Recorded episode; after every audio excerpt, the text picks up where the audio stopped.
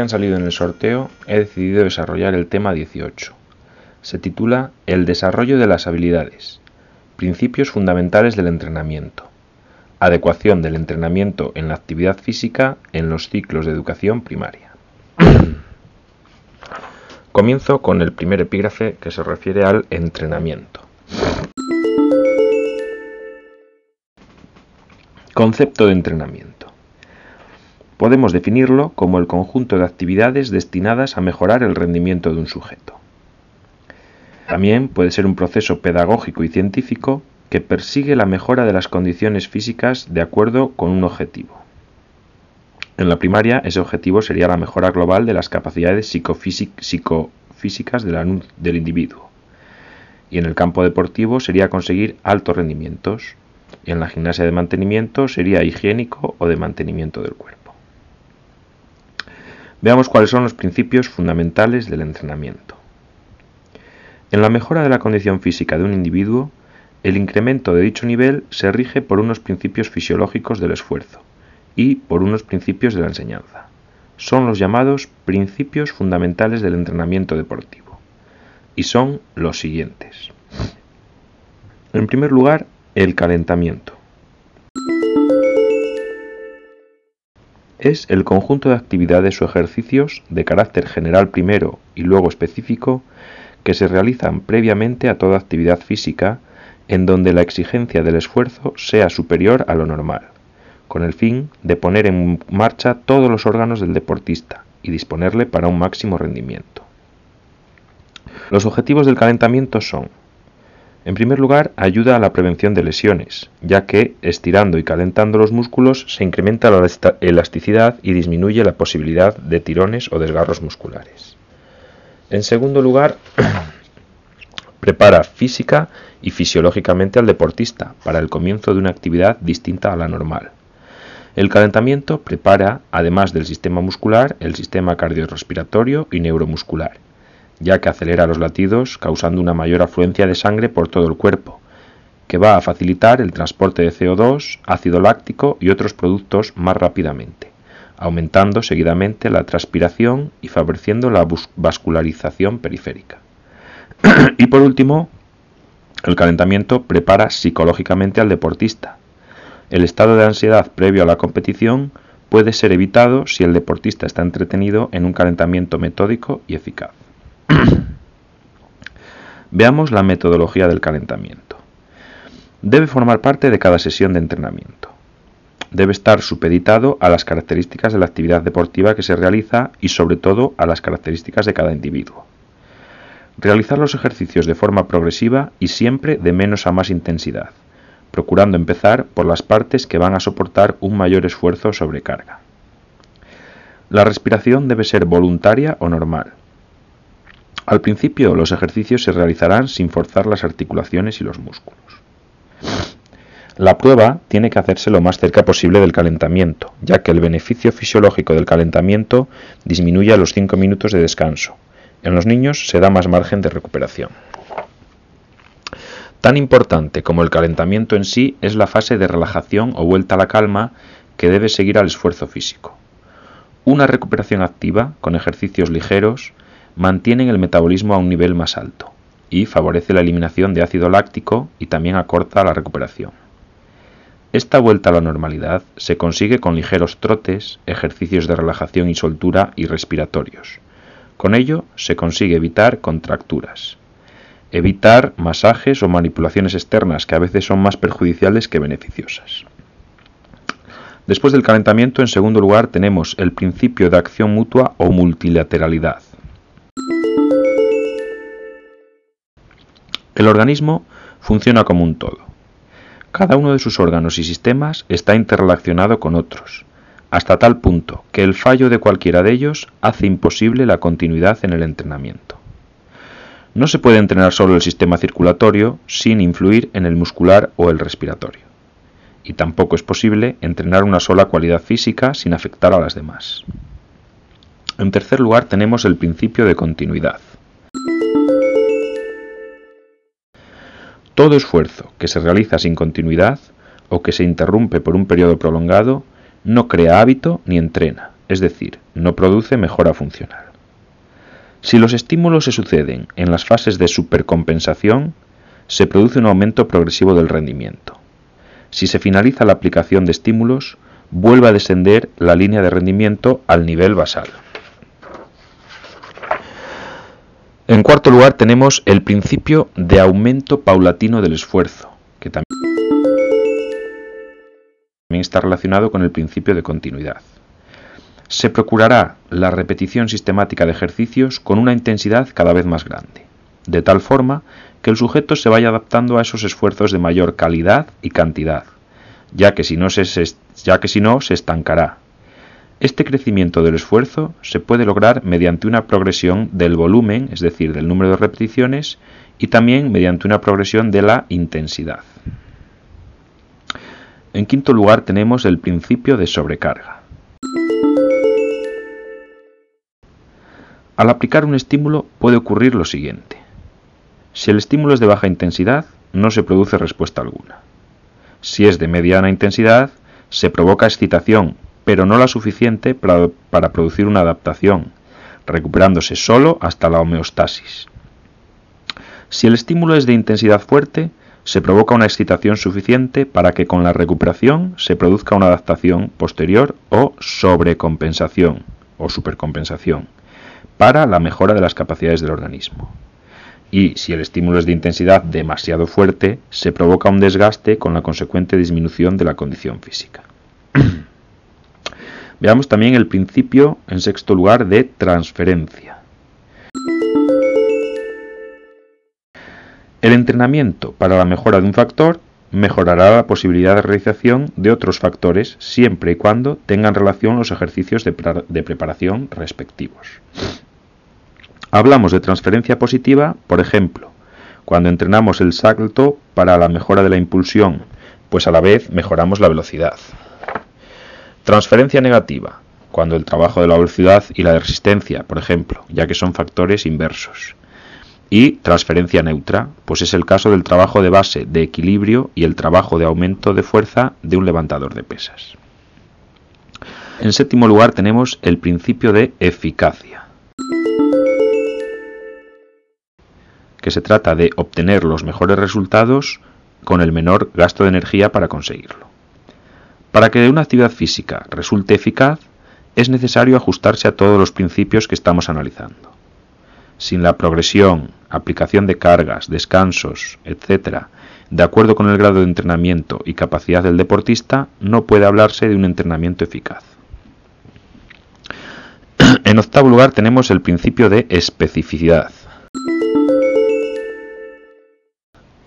Primero se debe entrenar el desarrollo de las cualidades físicas, para luego desarrollar las condiciones específicas de acuerdo con las características particulares que encierra cada deporte. El entrenamiento debe ser específico para conseguir un alto rendimiento. Esto carece de sentido en educación física, ya que nuestro objetivo no es conseguir alto rendimiento, sino obtener un amplio repertorio de movimientos y actitudes que sirvan como base motriz sólida a nuestros alumnos. En noveno lugar, el principio de individualización.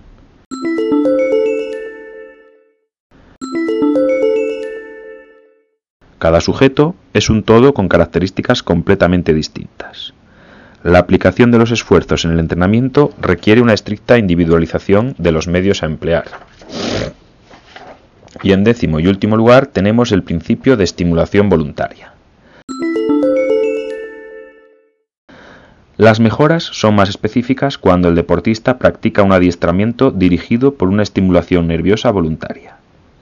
El ejercicio pasivo, el masaje, la manipulación y la aplicación de fuerzas externas no producen desarrollo de la potencia en el individuo normal. Bien, una vez vistos estos principios, pasamos a ver cómo se aplican en la educación primaria.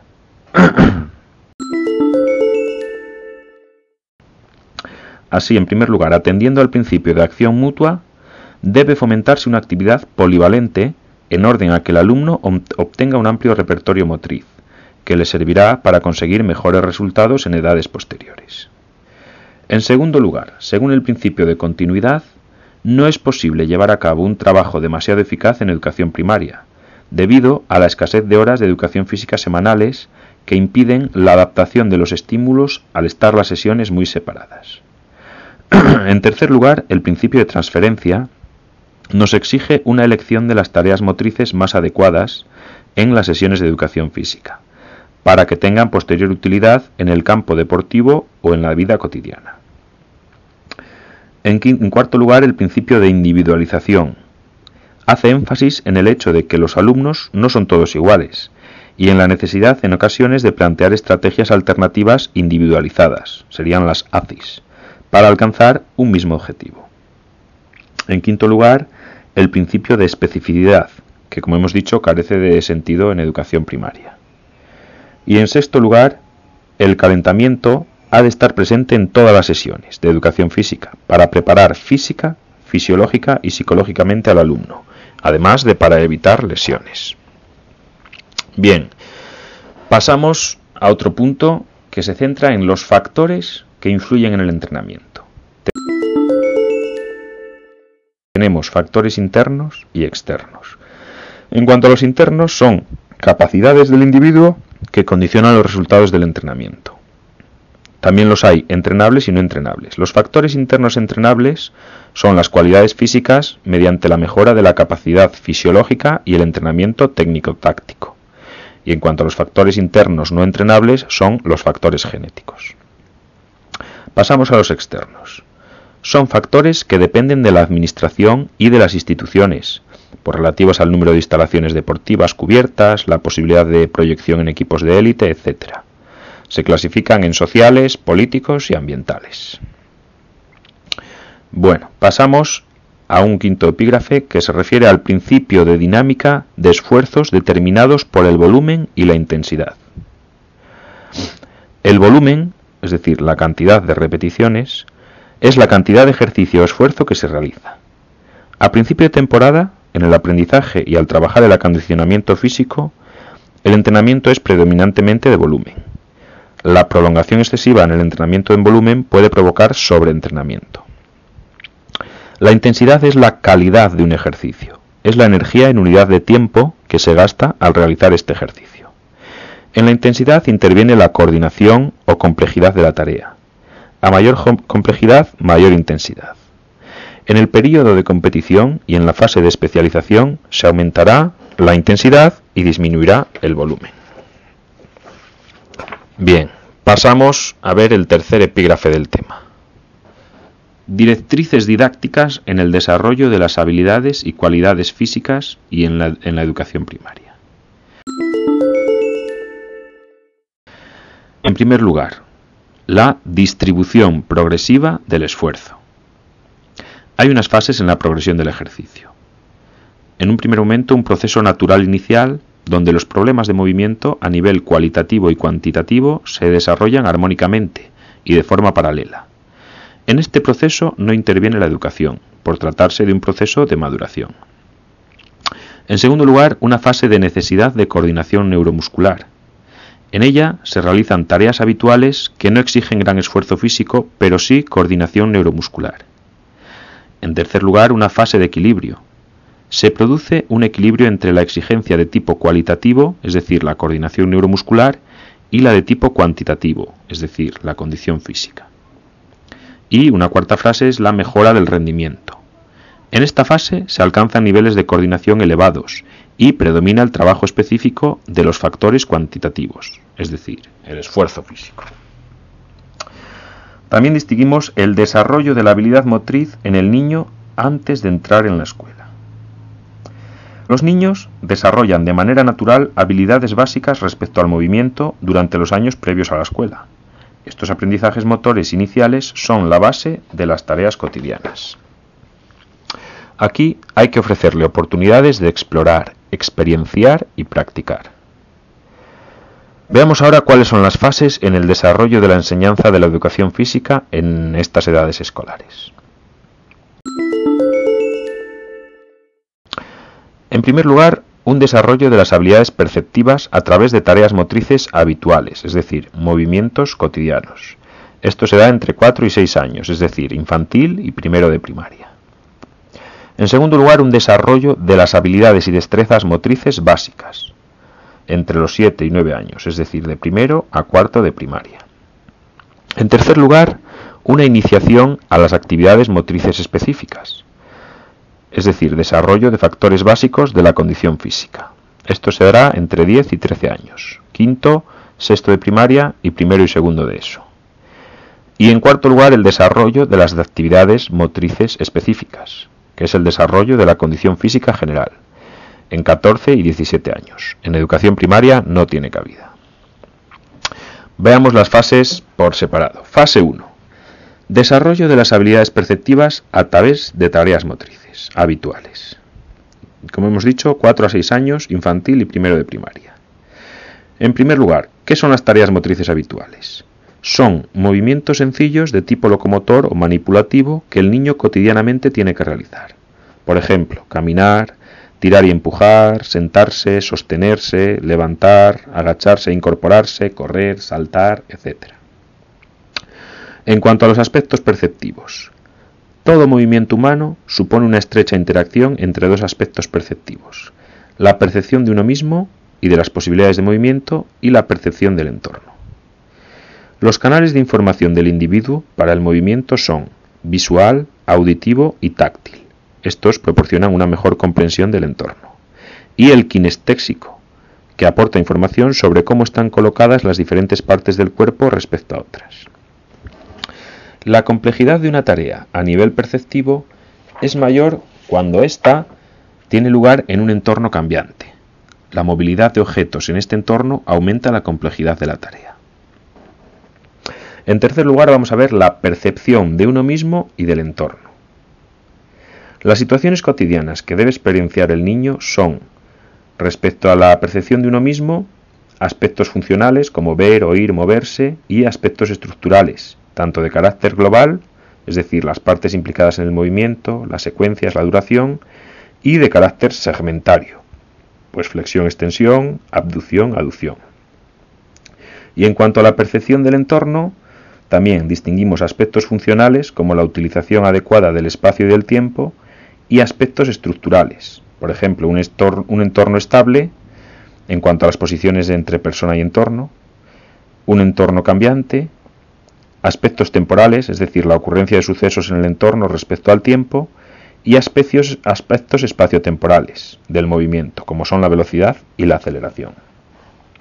Se debe emplear mucho el juego libre, o de baja organización para que las propuestas se desarrollen de la forma más espontánea posible.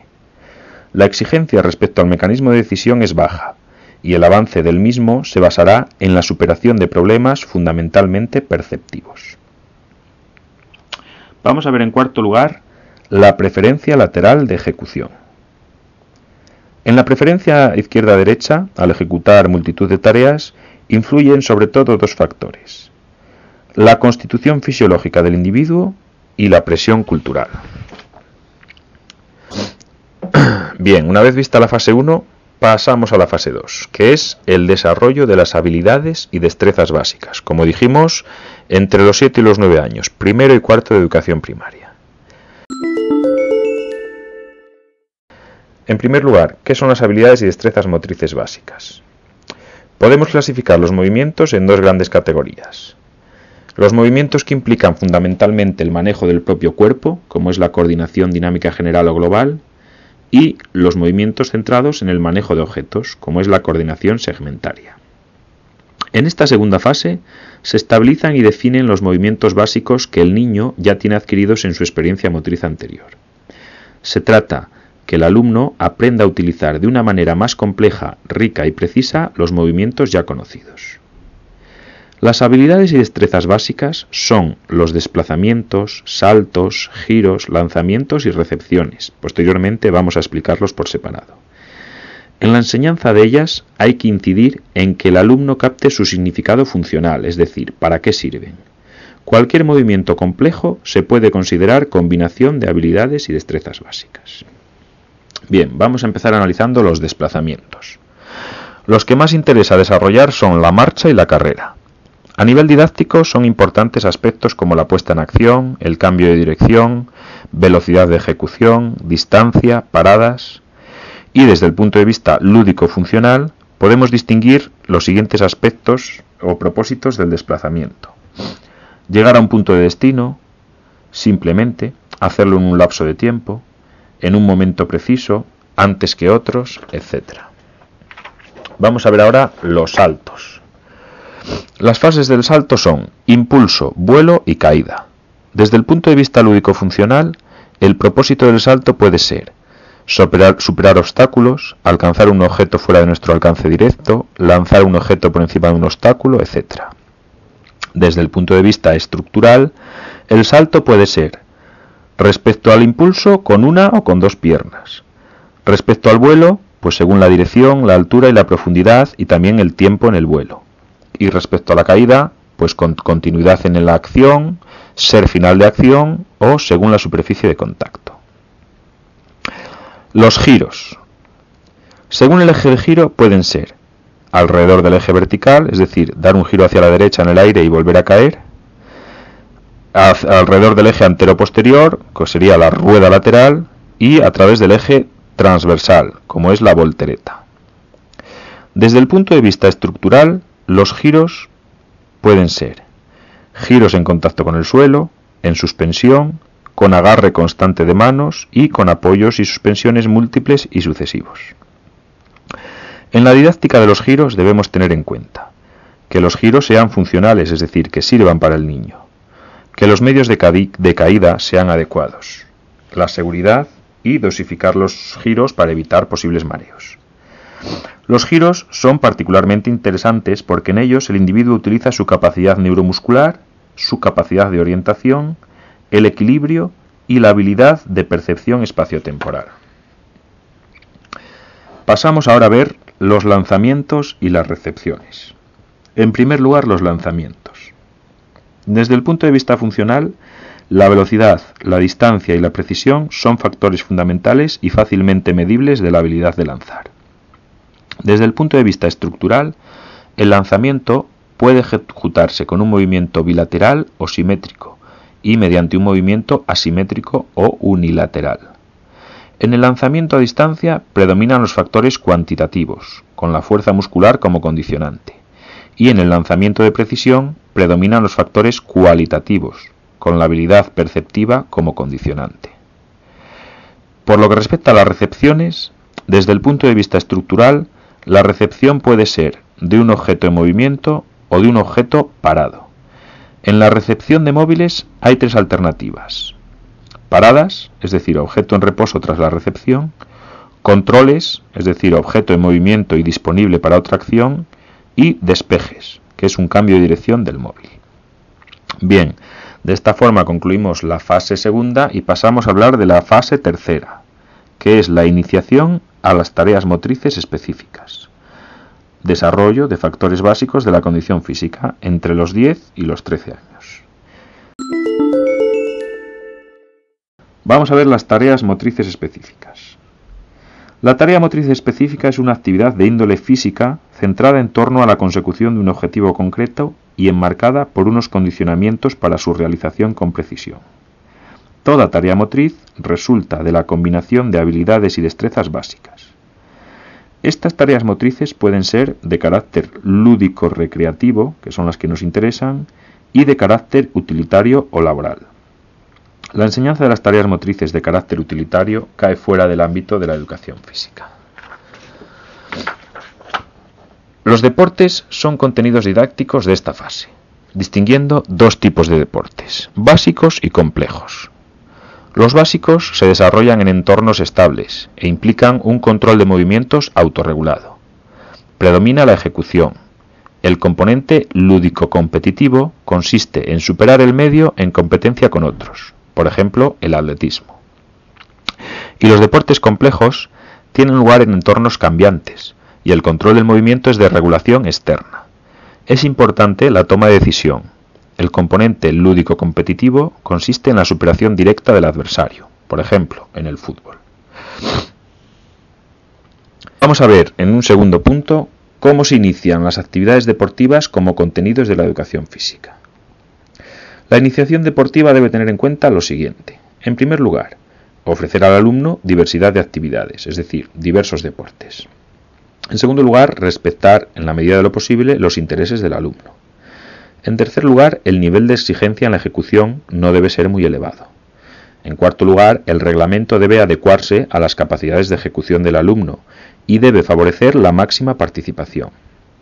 En quinto lugar, la actividad deportiva debe trabajarse mediante juegos de aplicación y no de forma analítica sobre gestos concretos.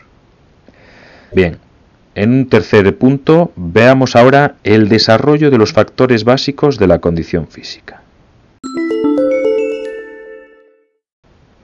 Se propone un tratamiento específico para la condición física. Distinguimos entre desarrollo típico de la condición física y desarrollo potencial, es decir, posible.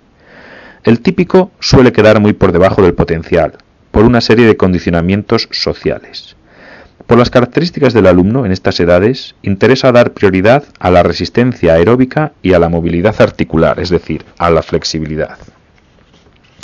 Y de esta forma doy por concluida mi exposición del tema 18.